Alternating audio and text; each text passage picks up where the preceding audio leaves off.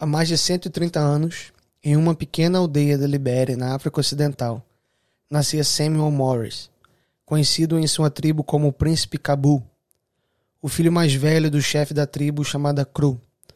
Quando ele tinha 14 anos de idade, um clã vizinho de nome Grebus derrotou seu povo e Cabu foi levado em cativeiro. Eles exigiram que o pai de Cabu pagasse um alto resgate pelo retorno do seu filho. O seu pai trazia ofertas então constantemente por Cabu, mas o que ele trazia nunca era o suficiente. E durante esse processo, Cabu era submetido a trabalhos cruéis e também era violentamente espancado todos os dias. Uma noite, porém, durante uma das sessões de tortura, Cabu relatou ter visto uma luz muito brilhante e ouviu uma voz lhe dizendo para fugir. Cabu percebeu que a corda que o prendia milagrosamente tinha caído no chão. Então ele reuniu suas forças e fugiu para a selva onde ele vagou por dias, se alimentando de caracóis e mangas. Finalmente ele chegou em Monróvia, capital da Libéria. E lá, um menino convidou Cabu para ir à igreja onde a senhora Elizabeth McNeil, missionária e graduada da Universidade Taylor, pregou sobre a conversão do apóstolo Paulo. Cabu imediatamente viu semelhanças entre a sua história e a de Paulo. Pouco depois, ele aceitou a Cristo como Salvador e foi batizado. Morris então passou os dois anos seguintes pintando casas em Moróvia. Ele se tornou um membro zeloso da comunidade cristã e demonstrou um desejo fervoroso de aprender sobre o Espírito Santo. A missionária Elizabeth então o encorajou a viajar para a América e buscar a instrução do seu mentor, o pastor Stephen Merritt. Sem dinheiro e nem meios de transporte, Morris começou sua jornada a pé, até a costa. Enquanto ele caminhava para a costa, ele orou para ter um barco que podia levá-lo.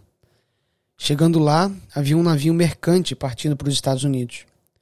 Deus disse a Samuel que o capitão daquele navio iria levar ele até lá. Quando Samuel perguntou, o capitão se recusou a princípio. Porém, mais tarde, quando dois membros da sua tripulação fugiram e deixaram o capitão na mão, ele aceitou Samuel a bordo para levá-lo como marinheiro. A jornada foi difícil.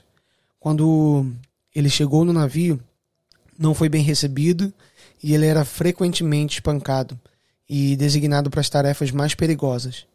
Mas todos os dias ele foi cantando hinos e orando ao Senhor de modo que quando o navio atracou em Nova York em setembro de 1891, o capitão e a maioria da tripulação tinham aceitado a Cristo por causa do testemunho de Samuel.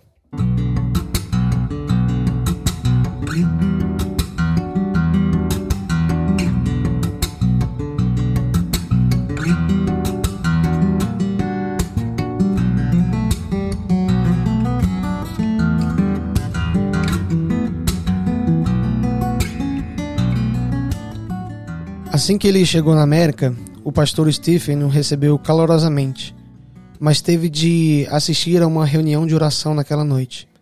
Então ele pediu para Samuel para esperá-lo voltar de seu compromisso. Quando o pastor voltou, ele encontrou Samuel em uma reunião de oração que ele próprio tinha começado no meio da rua. E em sua primeira noite nos Estados Unidos, ele, ele levou quase 20 homens a Cristo. É, impressionado com a unção de Samuel, então o pastor convidou para que ele ficasse em sua casa. E em pouco tempo ele conquistou o povo da igreja, pastoreada por Stephen. Em um momento em que o racismo era comum, esses homens eram daltônicos. Eles viram que Deus estava trabalhando em Samuel e criaram a Sociedade Missionária Samuel Morris para recolher dinheiro para o enviar para a Universidade Taylor, na Indiana. A mesma universidade que a missionária Elizabeth tinha feito, para que ele pudesse avançar no seu conhecimento de Deus e da Bíblia. Quando perguntado por qual quarto ele queria, Morris respondeu, aspas, se há um quarto que ninguém quer, dê ele para mim, fecha aspas. A fé de Morris teve um impacto tão profundo na comunidade que ele foi frequentemente convidado a falar nas igrejas locais. À noite, ele podia ser ouvido em seu quarto orando fervorosamente, o que ele simplesmente chamava de conversar com meu pai. Enquanto estava na Universidade Taylor, Samuel foi usado por Deus poderosamente para chamar as pessoas para o Senhor. Estudantes iam para o seu dormitório para orar com ele. Ele era conhecido por passar horas em oração com Deus, de tarde da noite até de manhã cedo. Ele inspirou muitos colegas a olharem o seu relacionamento com Deus. O presidente da universidade, Tatus Reed, disse certa vez, aspas, Samuel Morris era um mensageiro divino enviado por Deus à Universidade Taylor. Ele achava que viria aqui para se preparar para sua missão em seu povo. Mas sua vinda foi para preparar a Universidade Taylor para sua missão em todo o mundo. Todos os que conheceram ficaram impressionados com sua fé sublime e simplicidade em Deus.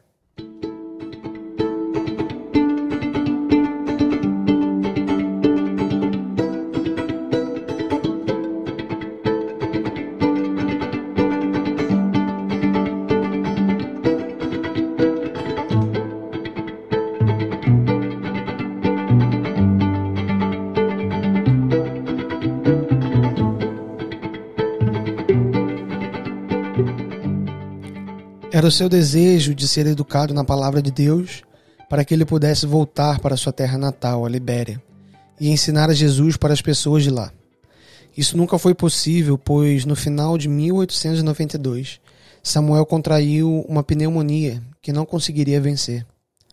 Embora tivesse estado doente outras vezes e ter sido curado por Deus, desta vez a doença não iria dar trégua. Samuel relatou que, com o tempo, Deus explicou o porquê dessa doença não ter deixado ele. Ele lhe disse que o seu trabalho na terra já havia sido feito e que era a hora dele voltar para casa. Quando Samuel contou isso aos seus colegas, eles lhe perguntaram sobre o seu sonho de voltar para casa e pregar o evangelho. Então Samuel respondeu, aspas, ele enviará outros melhores do que eu para fazer o trabalho na África, fecha aspas. Em 12 de maio de 1893, com 20 anos de idade, Samuel Morris, o príncipe Cabu, foi para Deus. Seus colegas de universidade carregaram seu caixão, e após o seu funeral, muitos deles disseram que se sentiram liderados pelo Espírito a irem para a África para serem missionários no lugar de Samuel, cumprindo a profecia que ele havia proferido. Um memorial foi colocado no seu túmulo que diz assim: Samuel Morris, Príncipe Cabu, nativo da África Ocidental, piedoso cristão, apóstolo da fé simples, expoente da vida cheia do Espírito.